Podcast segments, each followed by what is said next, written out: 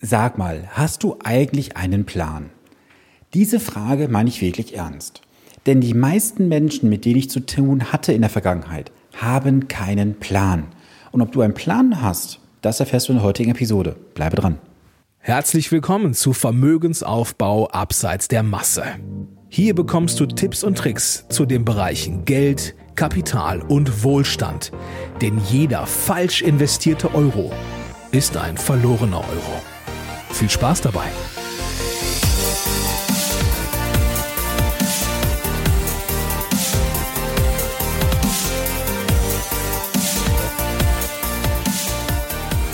Es ist Montag und Zeit für eine neue Podcast-Episode. Schön, dass du eingeschaltet hast. Mein Name ist Sven Stopka und ich bin dein Finanzexperte und unterstütze jeden Tag Menschen dabei, bessere und solidere Entscheidungen bei ihren Finanzen und Investments zu treffen. Dabei geht es um die Bereiche Vermögensaufbau, Vermögenssicherung und Vermögensstrukturierung. Das alles ohne Provisionsinteresse, denn ich arbeite als echter Honorarberater. Ich hatte es gerade im Intro bereits erwähnt, hast du einen Plan?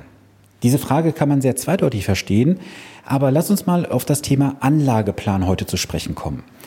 Denn was sich jetzt aktuell in der Krise wirklich gezeigt hatte, war, ob die Menschen, die angelegt hatten im Aktienmarkt, überhaupt einen Plan haben von dem, was sie tun. Jetzt nicht in dem Sinne, dass sie nicht wissen, was sie dort getan haben, sondern vielmehr von ihren Zielen in den nächsten Jahren. Denn eines habe ich immer wieder verstärkt auch gemerkt in den letzten Monaten in den ganzen Coaching-Gesprächen und Beratungen, dass viele Menschen einfach investieren, ohne einen Plan zu haben. Sie investieren das Geld monatlich, weil sie einfach sagen, ja, ich habe da einen gewissen Haushaltsüberschuss. Das ist immer noch besser investiert als auf dem Tagesgeldkonto. Dem würde ich durchaus zustimmen. Aber viel wichtiger ist auch einfach zu wissen, was ist mein Ziel am Ende des Tages? Also hast du ein Ziel für die nächsten 20, 30 Jahre? Und was ich auch wieder gesehen habe jetzt in den letzten Tagen ist, dass auf einzelnen Seiten jetzt auch wieder gewisse Berichte entstanden sind, wo es dann heißt, ja, kann das normal sein, dass jetzt innerhalb von wenigen Wochen die Krise an den Börsen wieder ausgesessen ist. Wir haben die Krise nicht ausgesessen, das auf gar keinen Fall. Das ist auch so meine persönliche Meinung. Doch wir sollten jetzt nicht versuchen, eine bessere Meinung zu haben als der Markt. Der Markt ist, wie er ist. Der Markt geht mal rauf, mal runter, mal mehr, mal weniger.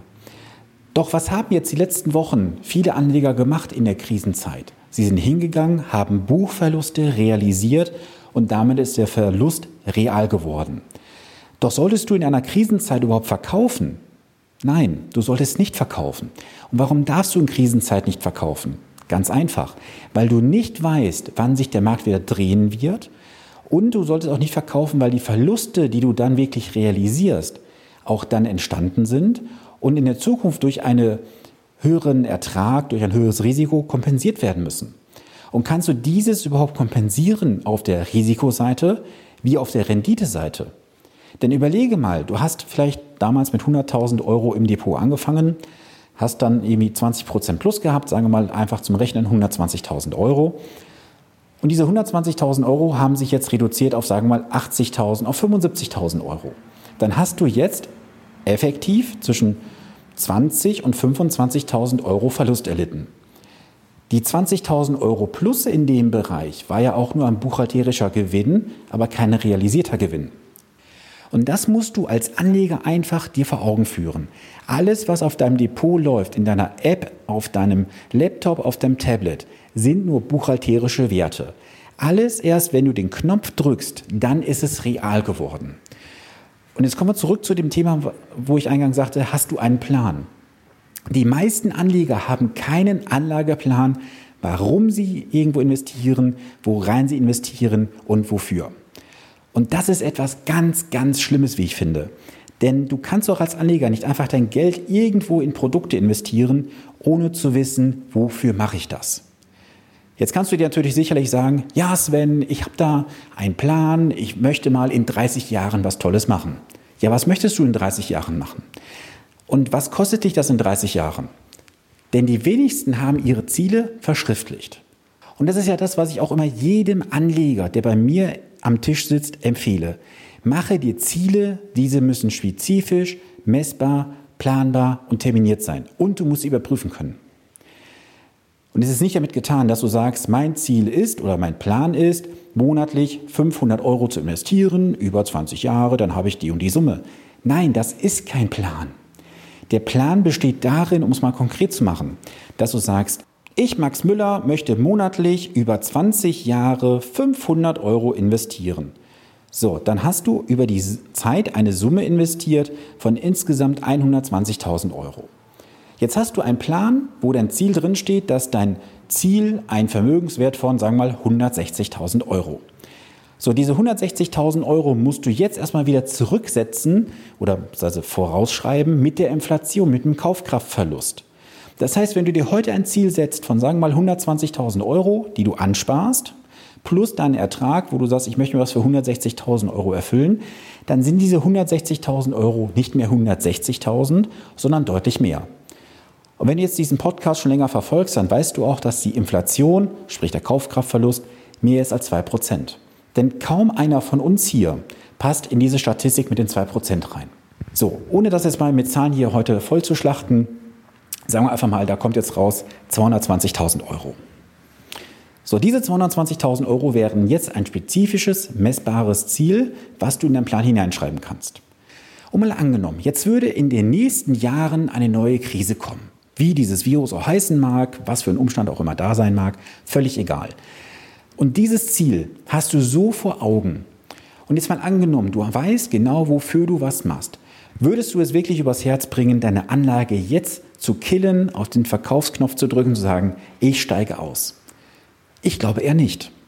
Und ich kann dir wirklich mit Fug und Recht behaupten, nicht einer meiner Mandanten ist in der Krisenzeit in Anführungsstrichen ausgestiegen oder ist panisch geworden.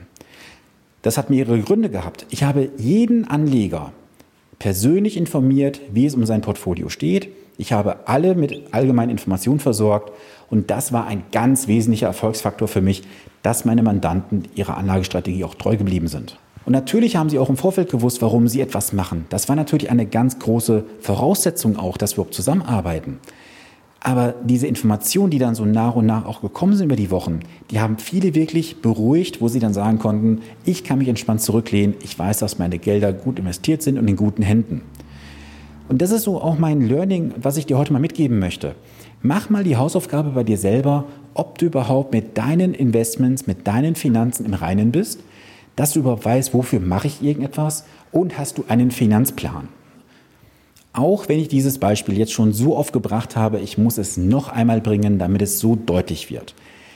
Stell dir vor, du nimmst den Schlüssel von deinem Auto vom Schlüsselbrett, gehst ans Auto, setzt dich hinein, startest den Motor. Du drückst das Knöpfchen für die Sprachsteuerung und sagst dem Fahrzeug Navigation. Das Fahrzeug fragt dich, wohin möchtest du? Du sagst dem Navigationssystem, irgendwo in Norddeutschland. Was wird das Navigationsgerät dir wohl sagen? Ich kann das Ziel nicht finden. Wenn du dem Navigationsgerät aber jedoch sagst, du möchtest jetzt nach Hamburg in die Bahnhofstraße 87, dann kommst du dort auch wirklich metergenau an. Und das kannst du adaptieren in deinen eigenen Anlageplan. Wenn du deinen Anlageplan komplett ausarbeitest, von oben bis unten, du weißt, wofür du was tust, dann bist du auf dem richtigen Weg. Und du kommst auch an dein Ziel an. Und wenn dann so Unwägbarkeiten kommen wie jetzt eine Krise aktuell, dann kannst du auch immer wieder schauen, wie weit bin ich vom Kurs entfernt, was muss ich tun, um an ein Ziel zu kommen und was muss ich und eventuell sogar dagegen unternehmen, dass ich an mein Ziel herankomme, wenn ich von abgekommen bin. Und habe einfach keine Angst vor einem Börsencrash.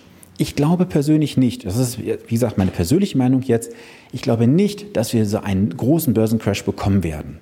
Wir werden vielleicht nochmal eine Korrektur im Markt sehen, wie hoch auch immer. Wir werden aber keinen Crash sehen. Das ist meine persönliche Meinung. Und auch wenn ich dann die letzten Wochen wieder so bei Facebook da gewisse Menschen sehe, die auch einen Fonds betreiben, ich nenne jetzt mal keine Namen, aber du kannst sicherlich dir denken, wer es ist, die dann sagen, ja, die Krise ist noch nicht ausgesessen, die große Rezession kommt, der Börsenmarkt wird einbrechen. Ja, wir werden es sehen.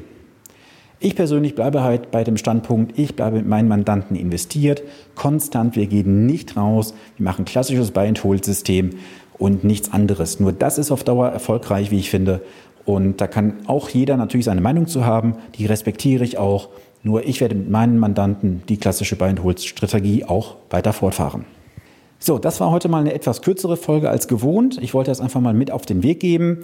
Und in der nächsten Woche, so viel kann ich schon mal verraten, wird es eine sehr, sehr spannende Folge auch geben. Und zwar habe ich einen Netzwerkpartner eingeladen, einen Fachanwalt für Kapitalmarkt und Bankrecht. Und da werden wir mal so ein bisschen beleuchten, wo so die Fehler liegen in der Anlageberatung. Er gibt ja auch ein paar Einblicke so in seinen Alltag. Wir nehmen auch konkrete Beispiele mal hoch und ja, es ist auf jeden Fall, denke ich mal, für dich ein sehr, sehr großes Learning drin, dass du einfach weißt, dass du eine geschlossene Beteiligung oder ähnliches nicht brauchst, sofern du halt nicht gewisse Parameter erfüllst. So, das soll es für heute gewesen sein. Ich wünsche dir jetzt eine gute und vor allem sonnige Woche. Bleibe gesund und wir hören uns am nächsten Montag. Viele Grüße aus Ahaus, dein Sven Stopka.